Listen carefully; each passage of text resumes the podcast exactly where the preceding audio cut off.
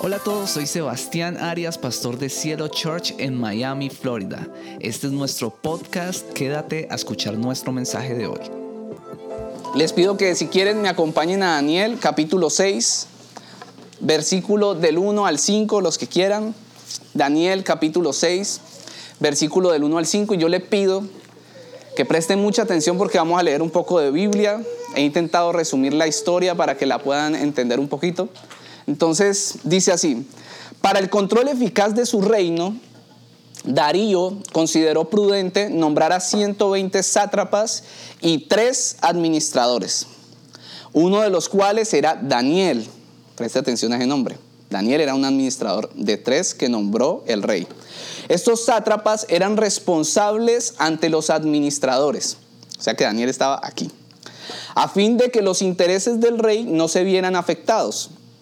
Y tanto se distinguió Daniel por, por, sus extraordinarias cualidades administrativas que el rey pensó en ponerlo al frente de todo el reino. Entonces los administradores y los sátrapas empezaron a buscar algún motivo para acusar a Daniel de malos manejos en los negocios del reino. Sin embargo, no encontraron de qué acusarlo, porque lejos de ser corrupto o negligente, escuche esto, Daniel era un hombre digno de confianza. Por eso concluyeron, nunca encontraremos nada de qué acusar a Daniel, a no ser algo relacionado con la ley de su Dios. Bueno, la vida de Daniel es una vida ejemplar ejemplar. Aprenda eso. Es una vida ejemplar, sobre todo una vida de devoción muy ejemplar. Una vida de devoción a Dios muy ejemplar. Daniel fue sometido, a, la vida lo llevó a circunstancias muy al límite, donde literalmente tuvo que elegir entre la vida o seguir siendo fiel a Dios. Y cuando leemos el libro de Daniel encontramos que siempre eligió a Dios. Siempre su elección fue por Dios y sin, dudar, sin dudar. No era como que el, libro no deja ese espacio como para uno pensar de que él dudó. En, no, no, no, no. Él era firme en Dios, firme en seguirlo, firme en ser fiel. Entonces, esta fidelidad de Dios, lo, de Daniel con Dios, lo llevó a estar en un momento metido dentro del foso de los leones. No sé si han leído esa historia, ahorita la vamos a ver. Y sus detractores estaban seguros que lo iban a, a, devorar, los leones lo iban a devorar. Pero Dios envió un ángel y el ángel cerró la boca de los leones. ¿No es esto impresionante? El ángel cerró la boca de los leones y lo liberó. Milagrosamente fue protegido. Daniel era un hombre digno de confianza. ¿Ustedes escucharon cuando leí el pasaje? Decía, el rey quería ponerlo como jefe de todos los administradores porque era una persona, dice literalmente la palabra de Dios, digna de confianza. El pasaje lo dice claramente y esto tiene una gran importancia en nuestra vida porque Daniel más que ser digno de confianza um, delante del rey, era una persona digna de confianza delante de Dios delante de Dios. Hoy quiero hablar un poco de eso. Cuando somos dignos delante de Dios, pues el Señor se encarga de depositar bendición en nosotros. Cuando somos dignos de confianza, el Señor nos promueve, nos da nuevos cargos. Pero esto es lo espiritual, ¿no? Esto es lo espiritual. Cuando somos dignos de confianza, el Señor nos da una empresa más grande, nos lleva a otro nivel y nos da más responsabilidades. Y siempre está mirando, vamos a ver qué tan, que si todavía puede ser confiable para mí. Y así es como tú te vas ganando la confianza de Dios y Dios va depositando en ti. A veces vemos personas, voy a hablar específicamente de hijos de Dios, personas que han reconocido al Señor. Y tú ves que estas personas van de gloria en gloria, de victoria en victoria. Dios las bendice, les escuchas decir, Dios hizo un milagro esta semana, Dios... Y uno dice, bueno, ¿y, y esto qué? Pues, ¿se ensañó con él? No, se ensañó con él, no mira el proceso que ha tenido esa persona para que, para que Dios lo bendiga de esa manera. ¿No es una persona confiable? Yo quiero que usted se lo pregunte, a ver si no se da cuenta de eso. ¿No es una persona confiable? y usted empieza a notar una serie de características en esa persona y usted dice, uy, claro, esto no es, esto no es una coincidencia, esta persona es confiable para Dios. Por eso Dios le ha dado ciertas cosas para que él administre. Estoy hablando del área ministerial, de todo lo que es el reino de Dios, pero también estoy hablando de lo natural o lo, lo que la gente podría llamar secular, ¿no? Lo, lo de conseguir riquezas, lo de nuestras empresas, lo de mejores empleos, todo lo que tiene que ver con todo eso también. Entonces, Dios nos puede dar un mejor empleo, una influencia mayor, una pareja maravillosa. El Señor, ¿sabe que cuando el Señor aparta una mujer, voy a hablar en el caso de los hombres, así lo veo yo, cuando el Señor aparta el corazón de una mujer y lo forma ese corazón y esa mujer se vuelve una mujer fiel a Dios, una mujer devota, el Señor va a querer cuidar a esa mujer y, y uno de hombre pues tiene que ser una persona confiable para Dios para ganarse ese corazón. Yo lo viví con mi esposa, es más, tengo un testimonio muy poderoso de alguien que, que cuando Angélica y yo empezamos a salir, ni siquiera teníamos compromiso de nada. Y un amigo que no era el más devoto, tuvo un sueño, pero su papá era pastor y, o copastor de una iglesia, ¿verdad? Y, y él se acercó y nos dijo, me soñé contigo, Sebas, y con Angélica. Y, y, yo veía al Señor en el sueño.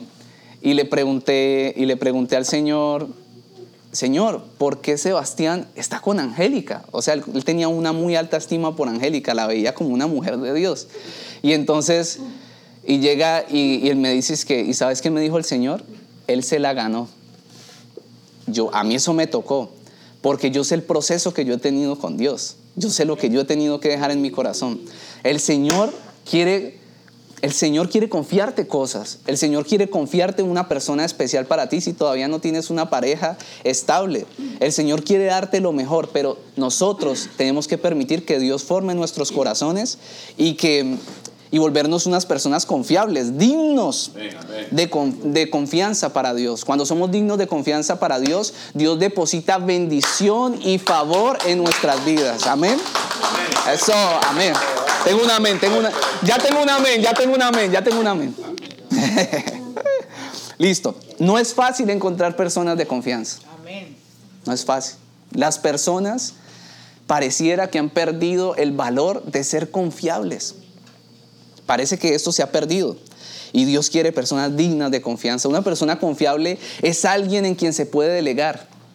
Es alguien a quien se le pueden dar responsabilidades. Generalmente son personas que están dispuestas a servir. Generalmente son personas que están en una posición de ayudar a otros. Y generalmente son personas muy ocupadas. Generalmente son personas muy ocupadas. Pero le voy a decir algo, son personas muy ocupadas y siempre cuando algo sale algo para hacer algo para Dios, estoy hablando raro, cuando sale algo para hacer cierta cosa para Dios, siempre apartan el tiempo para hacerlo. Amén. Ah, pero es que, no sé, usted dice, hay hijos de Dios que mantienen ocupados, mantienen ocupados porque son confiables. Mantienen, aprenda de eso, mantienen ocupados porque son confiables. Dios llama a personas ocupadas. Y a veces usted está llegando a ese punto donde Dios está confiando en usted, usted está ocupado y empiezan los errores. El Señor te llama a servir mira que para que sirvas en tal cosa, no, estoy ocupado, empezaste a fallar. Dios te está dando una confianza porque estás viendo, está viendo que estás administrando bien, pero empiezas a sacar al que te ha dado la confianza y ahí empiezan las cosas a, a andar mal. ¿Listo? ¿Me están entendiendo? Estas personas guardan un celo, este tipo de personas como nosotros, diga, como yo, guardamos un celo por lo que se nos confía. Somos fieles, somos leales permanecemos. Las emociones no nos dominan. Cuando vienen las emociones, nosotros las dominamos a ellas. Es una persona confiable, es alguien en quien podemos contar en cualquier situación. ¿Cierto? ¿Usted ha tenido personas confiables a su alrededor? Se lo pregunto. ¿Cómo se siente eso? Rico, ¿no? La pareja de uno tiene que ser una persona confiable. Pregúntese usted el que tiene pareja. ¿Es usted una persona confiable para su pareja? ¿Sabe que la confianza es uno de los pilares más importantes en un matrimonio? En lo más top está la confianza. Exactamente lo mismo en nuestra relación con Dios. Exactamente lo mismo. ¿Listo? La pregunta es, entonces, ¿cuáles son esas características que necesitamos tener para ser confiables delante de Dios? No sé si les gustaría saber eso. Yo he observado algunas y yo estoy muy interesado en saber cuáles son esas características. Hay muchísimas, yo tengo aquí algunas de lo que vamos a hablar hoy, pero estoy interesado porque a mí me interesa ser confiable para Dios. Yo no sé si a usted le interesa, le se lo pregunto. Solo un amén. Solo un amén. Entonces, el mensaje de hoy lo he titulado Dignos de confianza. Wow, diga wow. oh my God. Características de una persona confiable para Dios. Características de una persona confiable para Dios. La primera característica que tengo, somos, diga, somos determinados y firmes. No lo voy a hablar en tercera persona porque le estoy hablando a personas que son confiables, ¿verdad? Estoy hablando a personas que son confiables, ¿verdad? Daniel era una persona determinada y firme. Tenía claro que iba a honrar a Dios. Y le voy a decir algo, no improvisó. Eso no fue que se le presentó una situación difícil y dijo, ah, ¿será que em, me determinó a seguir con Dios? No, no, no, no, no. no, no. Eso, eso él ya lo tenía pensado. Porque las personas confiables caminamos bajo principios, no bajo improvisación. O sea, usted llega, empieza a caminar con Dios y usted se determina desde antes de que cualquier cosa suceda, yo te voy a seguir así esto se vuelva una nada. Así, así la vida se me vuelva a cuadritos, yo te voy a seguir.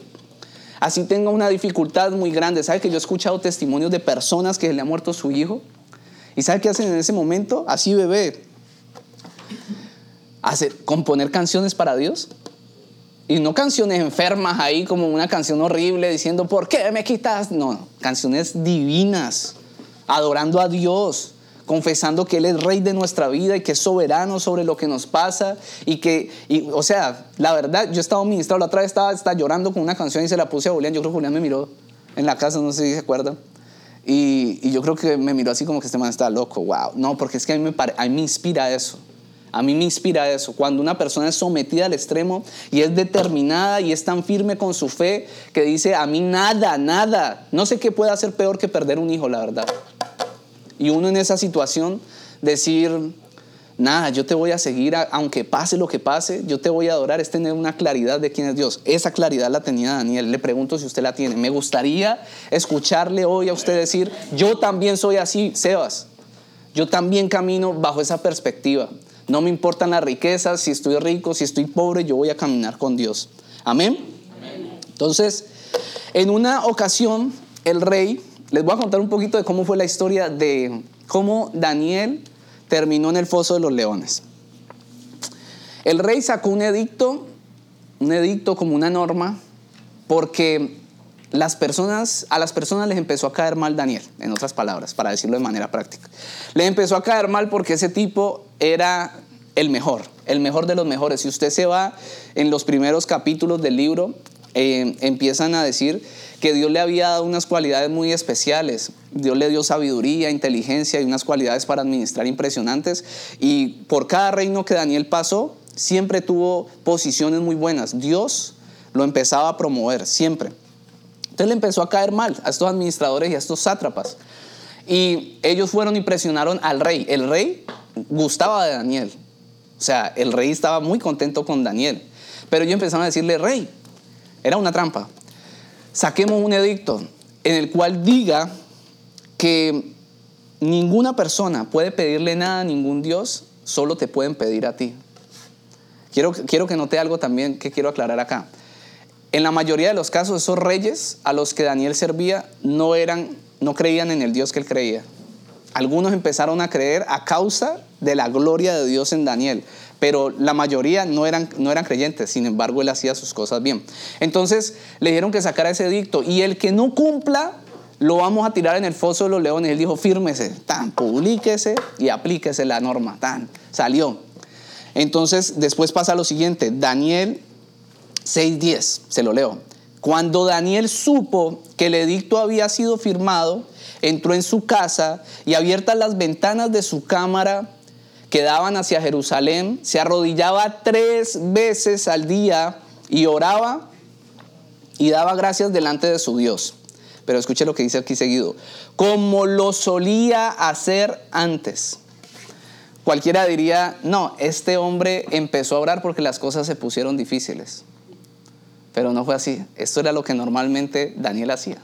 Estaba sometido, sometido a una presión impresionante, una circunstancia literalmente de vida o muerte. ¿Y qué hizo?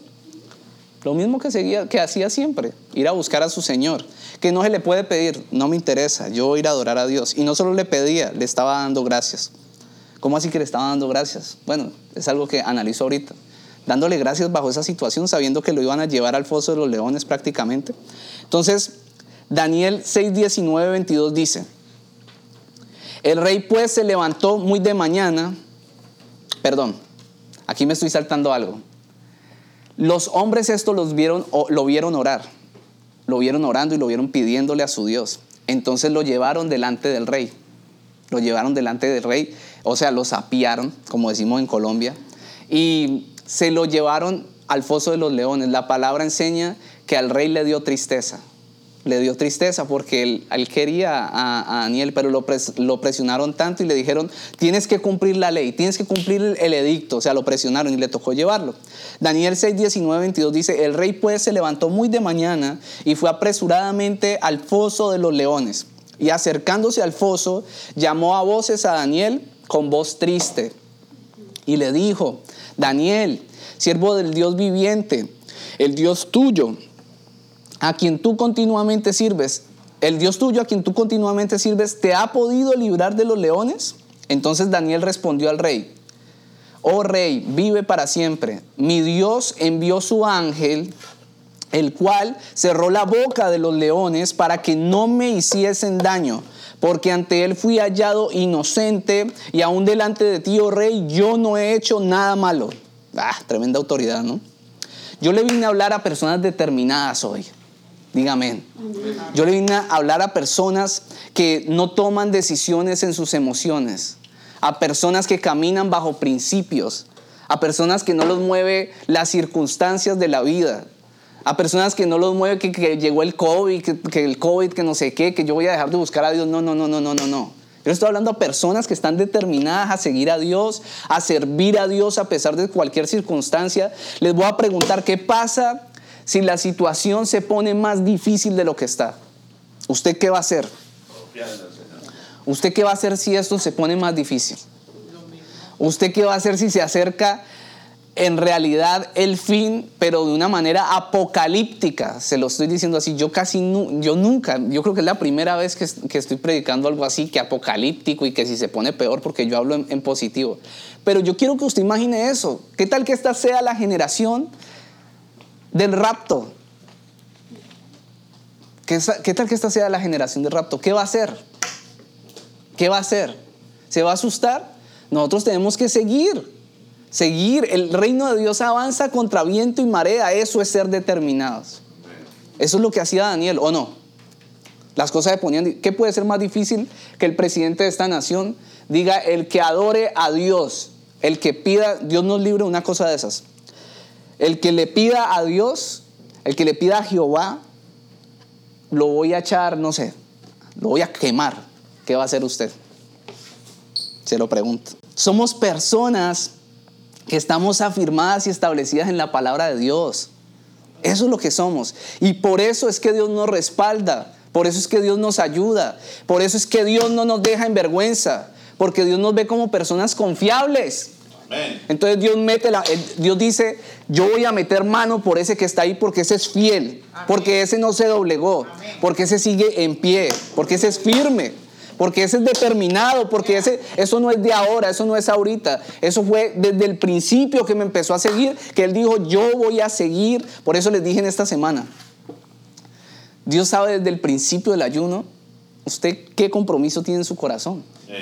Desde el principio Dios sabe y no quiero que se sientan nadie culpable por eso, pero Dios sabe. O sea, yo quiero que entiendan eso y es una realidad.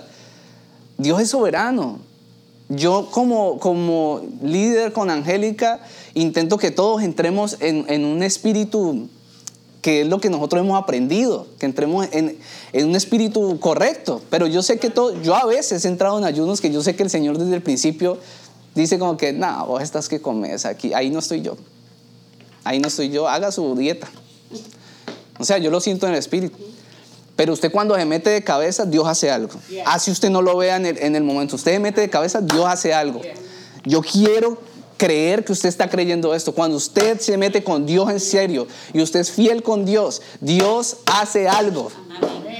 Dios hizo algo con nosotros esta semana, se los digo. En el área financiera. Poderoso. Lo he hecho en mis fuerzas, lo he hecho en mis fuerzas, pero lo, he hecho en mis fuerzas a veces y, no ha funcionado. Eh, pero cuando yo lo hago con Dios, Dios obra. Yo sé que usted puede decir lo mismo. La presión social no nos puede hacer cambiar nuestra creencia. Usted, la gente a su alrededor le puede decir lo que sea. Si usted está firme con Dios, no hay nadie. Le pueden estar fumando marihuana al lado. Se puede estar consumiendo lo que sea alguien aquí al lado. Usted no da un paso atrás. Las personas determinadas no se estancan en la duda. ¿Saben que el que duda puede ser llevado de un lado a otro como las olas del mar? El que duda es una persona maleable. Seguramente usted ha conocido a alguien a quien usted le dice, vamos a comer algo. ¿Qué comemos? Dos horas ahí. Dos horas ahí. Tal vez es usted. Están recibiendo, Señor, ministra. Ministrale a cada mujer, ministrale a cada mujer. Bueno, este es un ejemplo sencillo y hasta algo cómico. Y yo creo que a todos nos ha pasado. Y eso es una decisión, digamos, sencilla y y casi que irrelevante en la vida de uno. Pero lo que tenemos que tener cuidado es que esa actitud no sea generalizada en todas las decisiones que tenemos en nuestra vida, en las decisiones importantes. ¿Qué va a pasar cuando usted la vida lo ponga a elegir entre me caso o no me caso? ¿Me caso con esta persona o no me caso? ¿Usted se va a quedar toda la vida ahí dudando? ¿O usted sabe rápidamente, usted llega a analizar la palabra de Dios, sabe analizar eh, si esa persona corresponde al corazón de Dios. Tintín, desecho o no, tan, esto es así de sencillo. Eso se vuelve una computadora cuando uno tiene al Espíritu Santo y tiene conocimiento de la palabra de Dios. Usted llega y ve una cosa y usted no tiene que titubear. Usted, bueno, muchas veces hay que ir a orar, pero la mayoría de veces usted dice, desechado. Eso es así, sencillito. Eso es sencillo, uno no se tiene que poner a voltear. No podemos ser personas que dudan, las personas determinadas no se estancan en la duda, créame. Em, Santiago 1, del 6 al 8, dice lo siguiente. Porque quien duda es como las olas del mar, agitadas y llevadas de un lado a otro por el viento. Quien es así, no piense que va a recibir cosa alguna del Señor es indeciso e inconstante en todo lo que hace. ¿Sabe que a este punto le estaba dando el mensaje a Angélica? Ella ya recibió este mensaje, se lo prediqué primero a ella. Y en este punto me dijo, mi amor, eso está muy fuerte. No, no, tiene que mirar si cambia. No, no, no. Yo no soy el que, yo no soy el que estoy hablando. E, eso es lo que dice la Biblia. Pero sin embargo dice aquí un arreglito. Pasé esas dos, esos dos adjetivos de indecisos e inconstantes a, a positivo. Hablemos de las personas decididas y constantes. ¿Listo? Solo quiero que analice que en ese pasaje dice que quien actúa con duda no piense que va a recibir algo de parte de Dios. ¿No les habla eso de determinación? ¿No tiene eso una coincidencia con que las personas que Dios bendice, las personas a las que Dios le da, no tiene sentido? ¿No le parece que la Biblia no se contradice? Porque son personas que no dudan, son determinadas. Las personas decididas caminan bajo una planeación, tienen visión, tienen estrategia. Las personas decididas no andan improvisando, vuelvo y le digo. Las personas decididas son personas que conocen la palabra de Dios, tienen discernimiento y lo aplican. No tienen que estar volteando.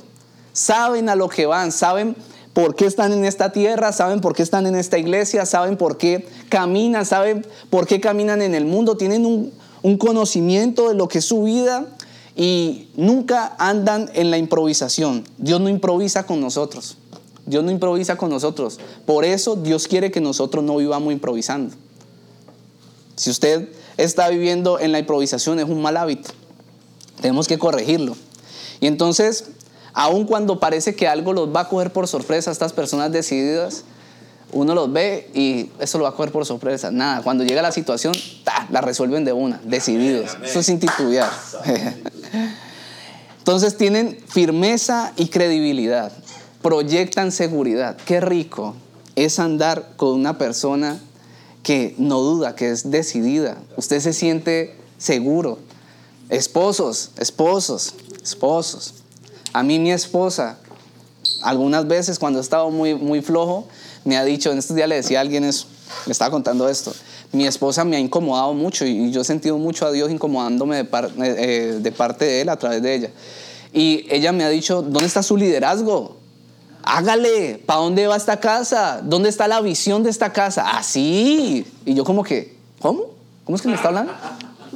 Le faltó correa a esa niña. Eh. Mentira, yo desde el principio he entendido que, que Dios obra así, a través de nuestras esposas, los que están casados, los que se van a casar, tengan en cuenta eso. El Señor. bravo, bravo, bravo.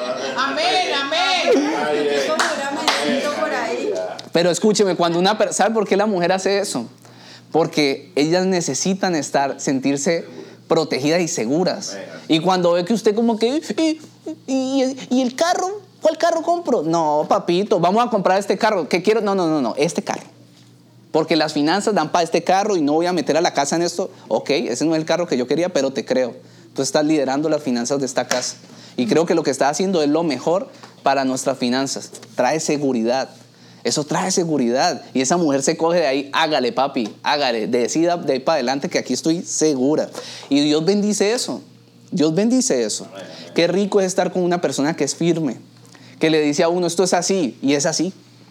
Ya vamos a hablar de eso. La constancia es otra cosa que hablaba este pasaje. Y la constancia se relaciona directamente con disciplina. ¿No le parece espectacular andar con personas disciplinadas? Yo he peleado tanto con eso, con Angélica. Pero cuando tú logras tener disciplina en algo, las personas a tu alrededor te creen. Bueno, si las personas te creen o no, eso es irrelevante a veces. Pero Dios te cree. Dios te cree. Dios dice, esta persona cuando se determina, es determinada, no, no duda, pero además es constante. Lo que empieza, lo termina. Yo cuando empecé a estudiar derecho en Colombia, yo tenía miedo, mi mamá sabe. Yo como que no, mamá, yo sí podré. Y mi mamá me decía, hágale que usted puede, mijo. Y esas palabras me determinaron. Y yo dije, yo esta vaina la termino así pierda 10 materias. Así me demore toda la vida. Yo voy a ser constante hasta que lo termine, hasta graduarme. Yo voy a poder. Y lo pude hacer. La constancia está, amén. La, la constancia está directamente ligada a la disciplina, pero también tiene que ver con determinación. Usted tiene que ser constante. Lo que empiece, termínelo. Sea estable. Esposa, les voy a hablar. Aquí todos los esposos van, van a decir aleluya. Aquí todos los, aquí todos los, los esposos van a decir amén. Qué rico, o bueno, yo no sé si las esposas tendrán queja con esto, pero qué rico que es cuando uno encuentra una pareja, una esposa constante, una pareja estable en sus emociones. Digan amén. Uno dice, yo siento confianza de esta mujer, qué alegría que esta mujer, todos los días que me voy a levantar, yo ya estoy tranquilo porque yo sé que ella se levanta de buen genio. Ella me abraza, me da un besito. Es más, yo me levanto y el desayunito está aquí. constancia, constancia. Constancia en sus emociones, estables. Yo sé que tienen un proceso hormonal. Por favor, sean estables.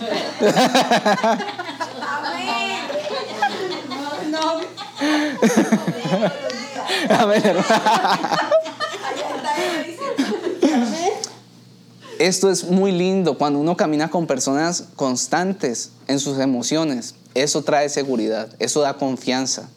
Dios quiere personas que, que a pesar de sus emociones, yo no les estoy diciendo que un día no se levanten tal vez afligidos, bajitos de nota, eso le puede parar a cualquiera. El tema es cuando eso domina lo que uno tiene que hacer. Imagínense que yo un día me levantara aburrido y no viniera a hacer el servicio. ¿Ustedes van a confiar en mí? No. ¿Ustedes van a confiar en eso?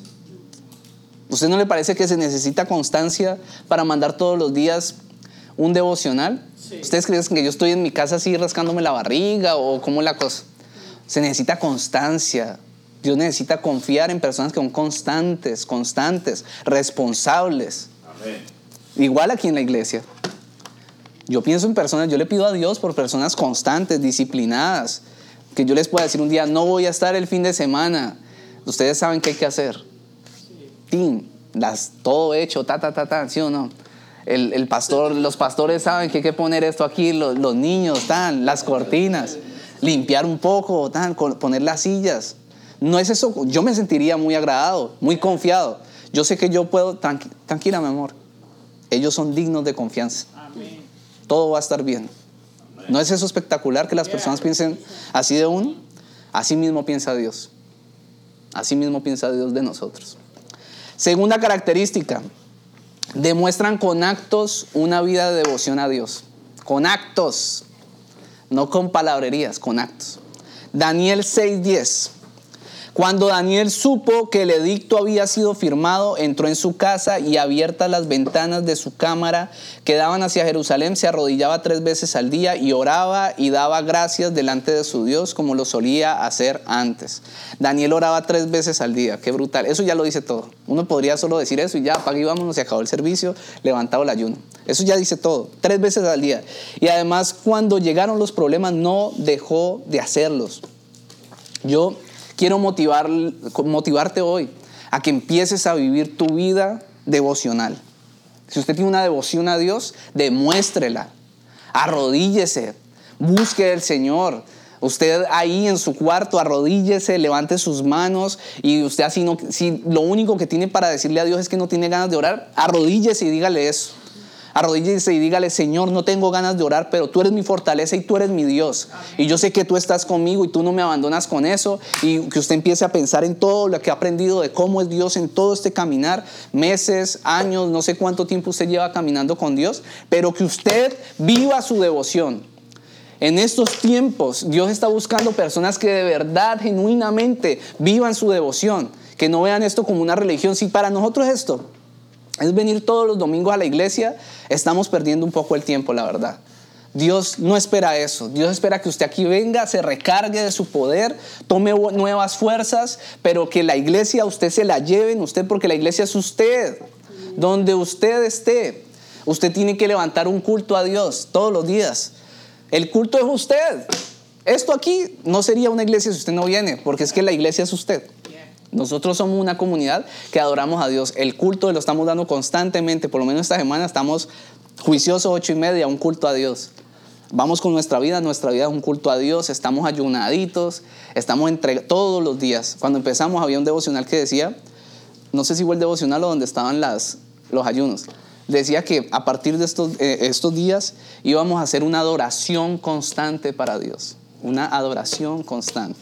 Tú eres una adoración constante para Dios. Amén. ¿Están dormidos? ¿Están muy cómodos? ¿Con hambre?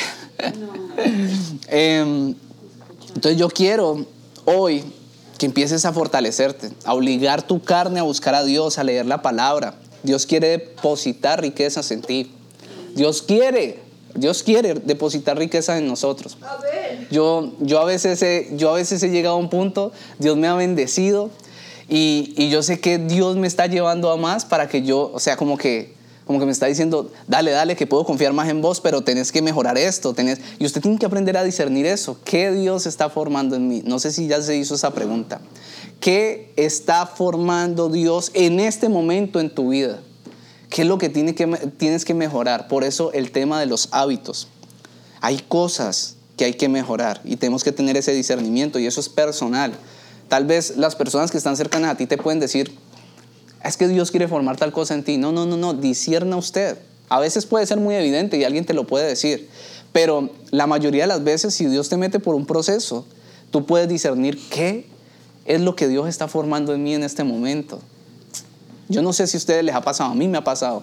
En los peores desiertos con el Señor, bueno, los mejores desiertos con Dios, yo he sabido que Dios está quitando de mi vida. ¿Qué Dios quiere quitar? ¿Qué Dios no quiere más en mi vida? Tercera característica, cumplen con su palabra. Diga, yo cumplo con mi palabra. Mm, Angélica y yo insistimos mucho en mejorar la manera de hablar, ¿no? En no decir vulgaridades, en hablar además positivamente, en declarar cosas potentes en la vida de uno y, es, y eso va a reconfigurar nuestra mente. Eso es, eso es una realidad espiritual y una realidad psicológica. Es así de sencillo. Pero también insistimos en esto, esto tiene que ver con nuestra manera de hablar. Mateo 5:37. Cuando ustedes digan sí, que sea realmente sí. Esto no parece un versículo, ¿no? Pero es así. Cuando ustedes digan sí, que realmente sea sí. Y cuando digan no, que realmente sea no. Cualquier cosa de más proviene del maligno. Dios es confiable porque es fiel. Dios es confiable porque Él no miente, no ha mentido ni mentirá jamás. Dios es confiable, la palabra de Dios es confiable. Usted ha visto que dicen la verdad. Es la verdad porque Él nunca miente. En Dios no hay mentira, nunca la ha habido y nunca la va a haber. No falla y nunca fallará. Por eso lo que Dios dice es. Lo que Dios dice es hecho. Dios dice y todo el mundo puede tener la certeza de que lo que dijo va a ser. ¿Por qué? Porque su palabra tiene demasiado poder. Tiene demasiado poder porque nunca ha mentido. Y eso obra igual en nuestras vidas. De la misma manera. Cuando en su boca, Dios ya nos dio de por sí un poder en nuestra manera de hablar. Pero cuando usted ha guardado tanto su manera de hablar, cuando de tu boca salen solo bendiciones, sale la verdad, cuando de tu boca sale la palabra de Dios, cuando tú no permites que de tu boca salga una mentira, entonces tus palabras tienen más poder. Usted dice, vamos a hacer esto. Y algo pasa en el mundo espiritual y las cosas son hechas, así como Dios, como Dios lo hace.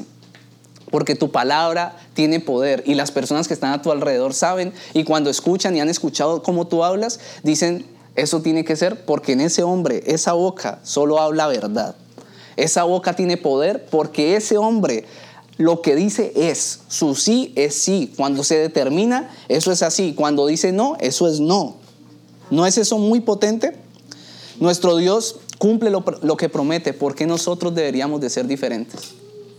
Le pregunto a usted, ¿por qué nosotros deberíamos de ser diferentes? Yo a veces veo matrimonios y no quiero que tome esto como, como por juzgar. O bueno, si quiere tómelo así, no estoy juzgando. Pero matrimonios que se acaban en seis meses. Lo voy a poner más agresivo. Matrimonios que acaban en una semana o dos. Usted dirá, wow, ¿en serio? Sí, en serio. Una semana o dos de matrimonio. No estoy hablando de casos donde en la primera semana se maltratan y eso. Estoy hablando de de casos donde tienen la primera discusión y dicen, chao, separémonos. Ya casados delante de Dios, separémonos. No hay compromiso. Esa palabra, ese sí para ellos no valió nada. Yo le voy a decir, cuando yo me casé con Angélica, desde antes de casarme, nosotros hablamos tanto del tema, yo le dije, el día que nos demos el sí en el altar, ese sí es para toda la vida, pase lo que pase. Yo quiero que usted sepa eso. Y le voy a decir por qué yo hablaba eso con ella. Porque yo desde siempre he querido honrar a Dios. Desde que éramos amigos y íbamos a empezar a salir, le dije, aquí terminar no va a ser una opción. Cuando nos casamos, el divorcio no va a ser una Ella puede salir aquí a, a decirlo. El divorcio no va a ser una opción. Ah, pero es que ustedes no tienen problema. Eso es lo que ustedes creen. Yo discuto con Angélica. Los dos tenemos un temperamento fuerte Hemos tenido en nuestro matrimonio por ahí tres peleas muy fuertes, muy fuertes, y se lo digo con toda transparencia, pero jamás el divorcio ha sido una opción. Nos toca arreglar. Nosotros sabemos que la única salida es la difícil, arreglarse. Porque la fácil es, la fácil es decir, firme aquí, papito, ahora echado. Es la fácil. La difícil es sentarse, hablar con el cocodrilo así, ¿qué querés? Esa es la difícil.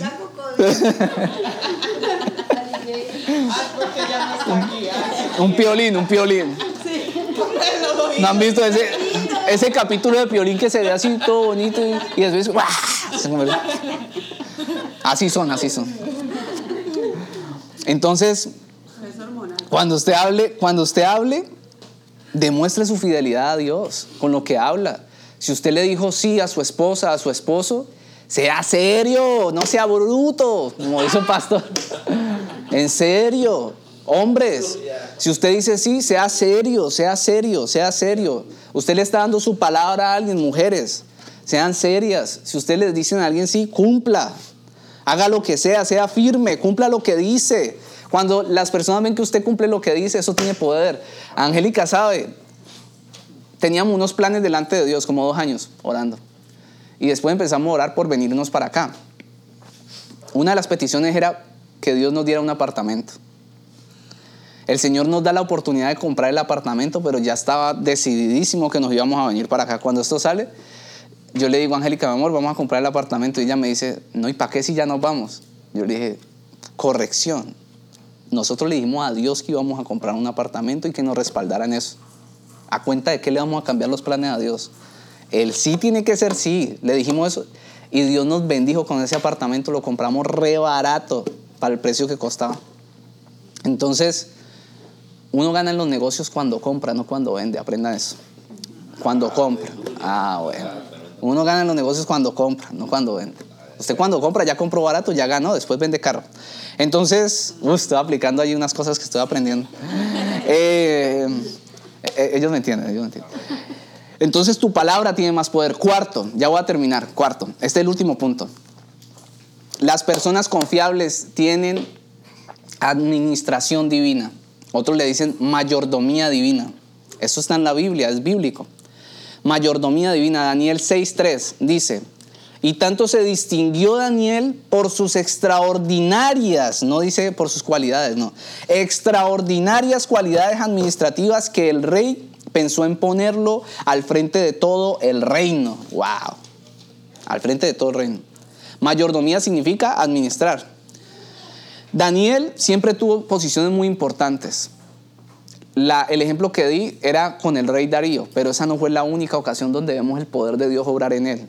Siempre, siempre pasaban situaciones donde Dios lo ponía en lugares de privilegio, porque era realmente una persona excelente en lo que hacía. Siempre tuvo posiciones buenas. Génesis 2.15 dice, Génesis 2.15, tomó pues Jehová Dios al hombre Usted sabe que el Génesis es el, principio. La palabra Génesis es como principio, ¿no? Como principio de todo. Tomó pues Jehová Dios al hombre y lo puso en el huerto del Edén para que lo labrara y lo guardase. ¿Cómo se llama esto? Cuidar. Cuidar. Administración. En este punto entonces quiero compartirle algunos principios que Angélica y yo hemos aplicado en nuestras finanzas, en nuestra administración después de conocer de Dios después de conocer un poco su palabra. Algunos principios que están en la Biblia y que es lo que hemos aplicado para tener unas finanzas sanas. ¿Por qué voy a hablar de esto? Porque es importante. Yo quiero que usted quite de la mente ese cuento de que la plata no es importante en la vida. No, la plata es importante, es la manera como lo hacemos. Dios nos da para administrar. En ese momento tal vez eran las frutas, las verduras, el ganado, todo esto. En este momento es dinero. Es dinero, exacto. En este momento es dinero, solo cambia eso. Pero en ese tiempo administrábamos eso, ahorita pues administramos dinero, así de sencillo. Y lo primero que, que quiero que te contestes es, ¿eres consciente que tu trabajo, tus ingresos y tus bienes, y tus bienes provienen de Dios? ¿Usted es consciente de eso? Le voy a decir por qué es lo primero. Porque cuando uno tiene una manera de vivir en sus finanzas anti Dios, o cuando uno ya conoció a Dios, pero no conoce bien la palabra, en este aspecto, uno camina de una manera incorrecta. Y la manera incorrecta es creyendo que yo soy dueño. Yo soy dueño. Y este pasaje básico en Génesis, en el principio, usted solo tiene que leer los primeros capítulos y ya se da cuenta de muchas cosas que Dios enseña. Lo primero que esto está enseñando es que usted no es dueño. ¿Usted es qué? Usted es un mayordomo. Usted no es dueño de lo que tiene. ¿Por qué se comportan como dueños? Nosotros no somos dueños tiene que estar uno de pastor aquí asustado que vamos a orar por los diezmos. Bueno, yo no me asusto, pero pues yo sé que la gente tensiona, los nuevos, más que todo. Vamos a orar por diezmos ofrendas y todo el mundo como que, uy, quieto. Usted no es dueño, usted es administrador. Usted no le da nada a Dios. Usted no le da nada a Dios. Usted le devuelve de lo que Él le está dando. Esa es la manera correcta. Cuando usted tiene un pensamiento claro, yo doy mis diezmos, usted no da sus diezmos, usted le está cumpliendo a Dios devolviéndole lo que Él le está dando para administrar.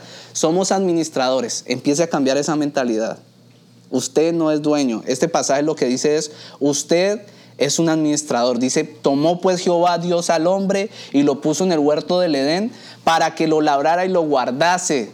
A mí me parece claro, no hay que explicarle mucho a eso. Somos administradores, nosotros solo guardamos y, y labramos la tierra.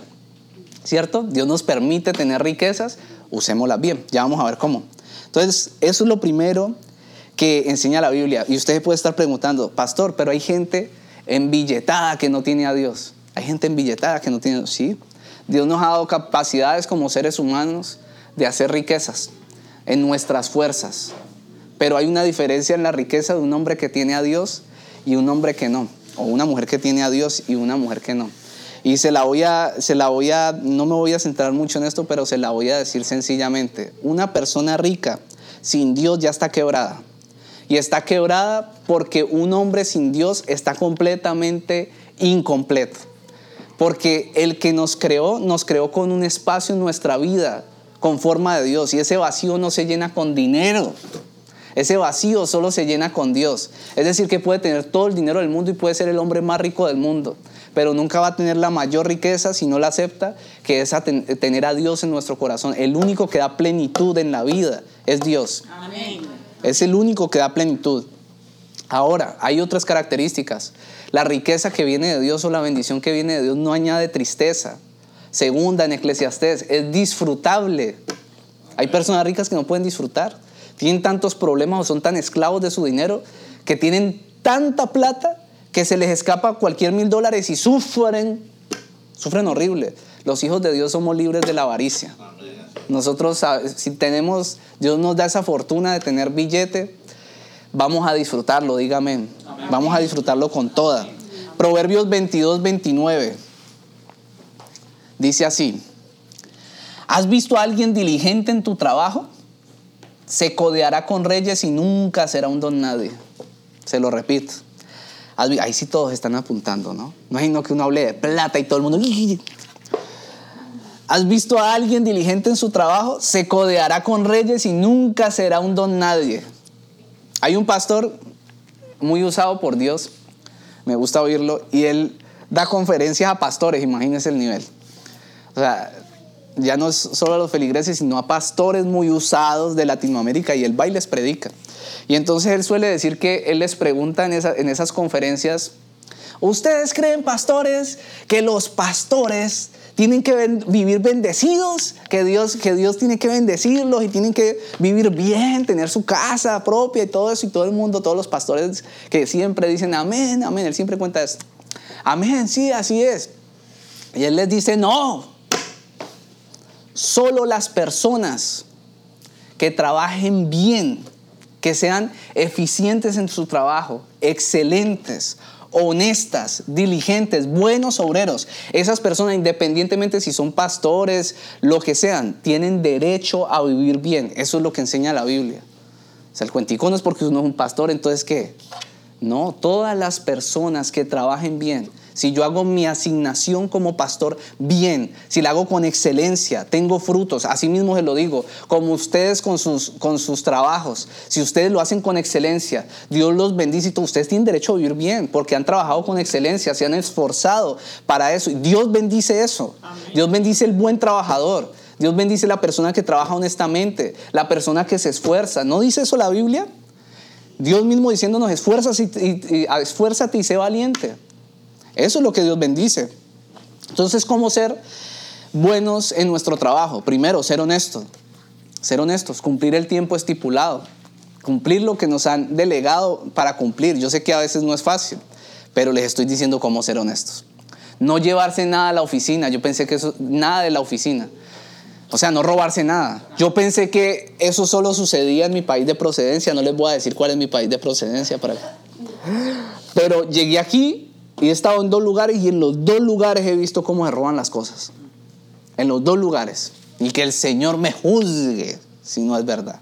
O sea, los he visto. Estaba en Amazon y yo veía a la gente por allá escondida comiendo de las cosas. ¿En serio? Hasta que un día hubo una reunión, la reunión la hicieron tres veces en ese shift que me tocó, en ese horario, diciendo, por favor, si usted no ha comprado cosas, no se las coma. O sea, enseñándoles como si fueran niños. Y yo, ¿en serio? Y yo ya le había dicho el día anterior a Angélica y creo que mi mamá vea, ya como que ahí, como que están comiendo las cosas y verdad. Claro, era como, era con comida y la gente comía las cosas. Se roban las cosas. No haga eso. Eso no honra a Dios. Haga sus trabajos de manera honrada. Fui a llevar un carro, un carro, un carro que compré en una, en una, el grisecito es, en una, ¿cómo se dice? Una subasta. Y el tipo que me arregló el carro me cobró de una manera que la verdad me sentí robado. Me pareció deshonesto porque nunca me quiso dar un precio y cuando ya me fue a cobrar, se pasó, se pasó. No hagan eso, y menos cuando tenemos al Señor en nuestro corazón. Se vuelven personas no confiables y Dios no quiere eso. ¿Usted quiere ser confiable para Dios? ¿Quiere que Dios deposite riquezas en usted? Trabaje bien, honestamente. Segundo, ser excelente, mejor empleado que todos. Mejor empleado que todos. Usted haga las cosas bien. Y no lo haga porque la gente lo ve. Es que el jefe no está, entonces me relajo. El jefe si está, lo voy a hacer bien. Bueno, cosa diferente es que no haya trabajo. Por lo menos donde yo trabajaba con mi hermano, literalmente a veces no había nada que hacer. Entonces uno que ahí mamando gallo, dicen en Colombia. Pero, pero si hay cosas para hacer, hay que ponerse manos a la obra. Y no porque nos estén viendo, sino porque Dios siempre nos está viendo. Y, la Biblia dice que trabajemos como para Dios no sirviendo al ojo, sino a Cristo mismo. Y hay que ser sumisos. No, no murmure de su jefe. Cometemos ese error a veces, ¿verdad? No murmure de su jefe. No sea bruto, como dice un pastor que me gusta. No sea bruto. No, no, no murmure del lugar de trabajo suyo. No sea animal. tiene que respetar la bendición que Dios le está dando. Usted tiene que valorar esa bendición. Es, es el instrumento que Dios usa para bendecirte. Es tu bendición. Bendiga cada día el lugar donde usted trabaja. Eso tiene que ver con su misión y a veces no nos gusta esa, esa palabra, pero es así. Daniel renunció a lo ilícito, a la pereza, a lo fácil e indebido y además fue sujeto. Nunca lo ve usted hablando mal de, de las personas, de los reyes ni nada. Y le estoy diciendo que eran personas que no amaban al Dios que la amaba y nunca estaba hablando mal de ellos. Ya para finalizar, aprender a invertir bien nuestro dinero. Isaías 55, 2. ¿Por qué gastan dinero en lo que no es pan y su salario en lo que no satisface? Escúchenme bien y comerán lo que es bueno y se deleitarán con manjares deliciosos. Isaías 55, 2. ¿Por qué gastan dinero en lo que no es pan y su salario en lo que no satisface? Escúchenme bien, está hablando Dios. Y comerán lo que es bueno y se deleitarán con manjares deliciosos. ¿Qué es usar mal el dinero? O sea, Dios quiere personas confiables. Es decir, que Él le va a dar a usted y Él va a estar mirando usted en qué se lo gasta. Y si no, quiero que, y si usted cree que eso es solo Antiguo Testamento, váyase para el Nuevo Testamento y usted va a ver a Jesús mirando en el, mirando en el momento de entregar las ofrendas, quiero que busque ese pasaje, no lo tengo aquí, mirando qué echaba cada persona. Y dice el pasaje que venían las personas ricas, echaban. Y cuando fue una mujer que era muy pobre, echó unas monedas. Y empezaron a mal hablar, a mal hablar de ella. ¿Y por qué echó tan poquito? Esa mujer echó más que todos los que están aquí. Porque ella dio de todo lo que tenía. En cambio, todos los que fueron dieron de lo que les sobraba cómo gastar bien el dinero, priorizando los gastos. Priorizando los gastos. ¿Y cómo se prioriza? Diferenciar entre deseos, gustos y necesidades. Entre necesidades, en primer lugar, están las obligaciones a Dios. ¿Quién es el dueño de todo? Dios. Alimento, estudio, recreación, vivienda. Esas son las cosas que tenemos que satisfacer. Primeramente. A veces hay desorden, ¿cierto? En Latinoamérica particularmente hay muy mala cultura financiera y hay mucho desorden. Y yo veo personas a veces que no tienen un presupuesto, no saben cuánto les entra mensualmente y tampoco saben cuánto se gastan. Entonces caminan en la vida, yo era así, caminan en la vida mensualmente y eso van gastando y eso compran en el mes y no saben al final del mes ese cruce de cuentas cómo da. No tienen ni idea porque nunca han hecho esa cuenta. No saben si sus saldos están en rojo o están en verde. Eso es incorrecto. También hay personas que, por lo menos en Colombia se ve mucho, yo era uno de ellos, uno tiene obligaciones, pero uno primero, primero lo primero, vamos a beber. Si sobra, pagamos el alquiler. Vamos a beber. Eso es absurdo. Dios no va a bendecir eso. Dios no va a bendecir eso. Dios bendice personas que usan bien el dinero. Una de las primeras decisiones que tomé, se los dije creo que hace ocho días, fue decirle al Señor, Señor, todo, porque es que yo estaba seco económicamente ya en un momento de desierto. Le dije, todo, del dinero que me entre jamás volverá a salir dinero para alcohol. Nunca. Yo no le estoy diciendo esto para que usted lo aplique, es algo que aplica para mí, porque si se lo fue algo como que el Espíritu Santo me guió a mí. No quiere decir que si usted lo hace, Dios lo vaya a maldecir. No, cancelo eso. Es algo en lo que Dios me guió a mí y yo lo hice. Y yo he visto la bendición de Dios. ¿Por qué? Porque para mí el licor era una maldición en mi vida. Esa sí me tenía atado. Entonces, así mismo usted tiene que mirar qué, es, qué son las cosas que tal vez a usted lo tienen atado o incumpliendo las prioridades. Por lo menos le da prioridad a los viajes, a las joyas, a las cosas de marca, a las comidas caras, sabiendo que usted tiene unas obligaciones en su casa. Eso no es honroso. Uno primero tiene que cumplir con lo de Dios. Procura comprar cosas de contado. Renuncia a las deudas, por favor, en lo posible. Sea libre, pague lo que debe. No quede moroso. Empiece hoy, debería empezar a decir, voy a ver cómo pago eso. Va a empezar, Señor, ayúdame. No adquirir deudas, no hipotecar sus futuros ingresos y sobre todo cuando no son seguros. Hay gente que, que se pone a contar con cosas que no han llegado y que quién sabe si llegarán y empiezan a hipotecar y después lo pierden todo. Es mejor ahorrar y esperar y comprar las cosas de contado. Eso me lo enseñó el Señor a través de mi esposa. Compre de contado. Es cuestión de hábitos y costumbres.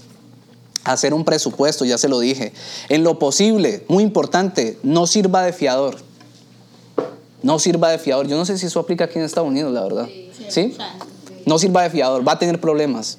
Proverbios 11:15, el fiador de un extraño saldrá perjudicado. Negarse a dar fianza es vivir en paz. Necesito decirle más. Proverbios 22:26, si le quedó dudando, no te comprometas por otro ni salgas fiador de deudas ajenas. En lo posible haga solo deudas inteligentes. Use el dinero de los bancos, úselo. No lo gaste así como, no, use, use el banco para usted ganar dinero. ¿Sí o no? Usted compra una casa, usted dice, uy, este pago el mortgage me quedan mil y esa casa me van a dar dos mil mensuales, me quedan mil de cash flow ahí. Estoy usando ese dinero que me está prestando el banco para ganarme mil. No es plata mía, eso está funcionando. Yo pago el mortgage, me quedan mil. Eso son deudas inteligentes, deudas inteligentes. Pero si usted se mete en una deuda para irse a comprar, no sé, el bolso, el carro del que se antojó y está, y está allí esclavo de esa deuda, eh, hay que replantear eso.